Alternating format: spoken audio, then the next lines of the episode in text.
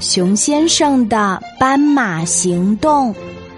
熊先生进城来了，他是来找离家出走的斑马小姐的。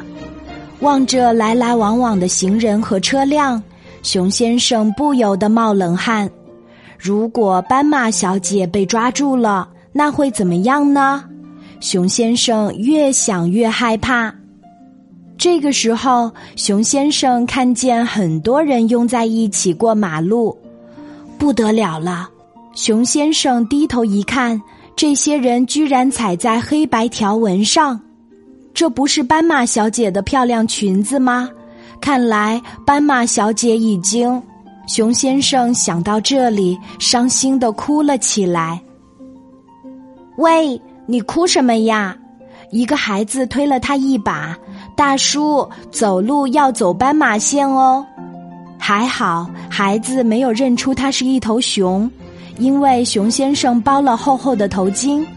就在这时，熊先生被拉进了路边的树丛里。熊先生回头一看，拉他的竟然是斑马小姐。此刻，斑马小姐正瞪着圆溜溜的大眼睛。撅着长长的嘴巴，显得很不高兴。你这个乡巴佬，什么规矩也不懂，小心被人类发现了，把你做成皮毛大衣。熊先生摸着自己的大头，呵呵的傻笑起来。我们得让整座城市变成斑马的海洋。斑马小姐骄傲的抬着头说：“他们来到涂料店。”买了好几桶涂料，好几个刷子。夜幕很快降临了，斑马小姐一声令下，熊先生就刷开了。刷呀刷呀，所有的马路，所有的高楼，所有的车辆，所有的树，包括一只路过的小老鼠，全都穿上了黑白条纹的衣服。最后，斑马小姐和熊先生累了。他们趴在树丛里睡着了。第二天，太阳刚刚探出头来，人们便陆续醒来上班上学。天哪，到处都是斑马一样的黑白条纹。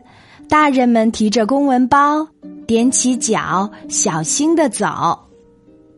可是，斑马条纹实在太令人眼花了，它就像整片黑白条的汪洋大海。在眼前不停的摆动着，有的大人走着走着就不知不觉沿着墙走了上去，但一会儿功夫又从墙上掉了下来，摔得嗷嗷直叫。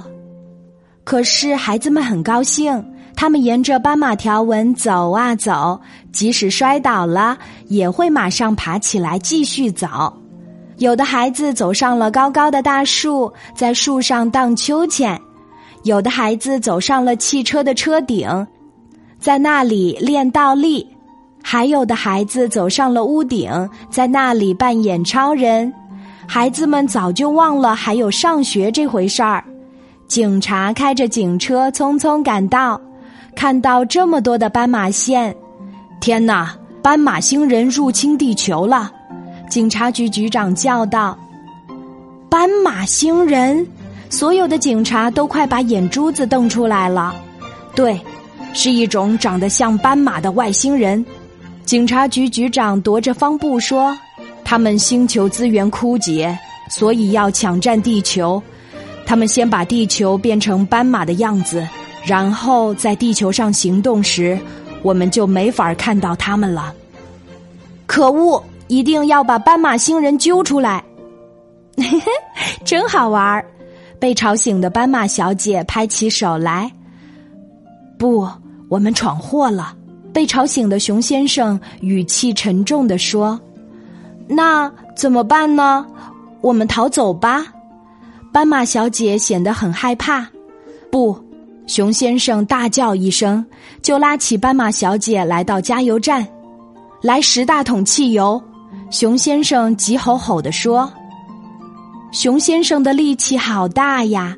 他边跑边倒汽油，哗哗哗，哗哗哗，树变绿了，高楼的外墙恢复了原来的颜色，马路也重新变得黑不溜秋，汽车脱掉了斑马衣服，当然，人们身上的衣服又变成彩色的啦。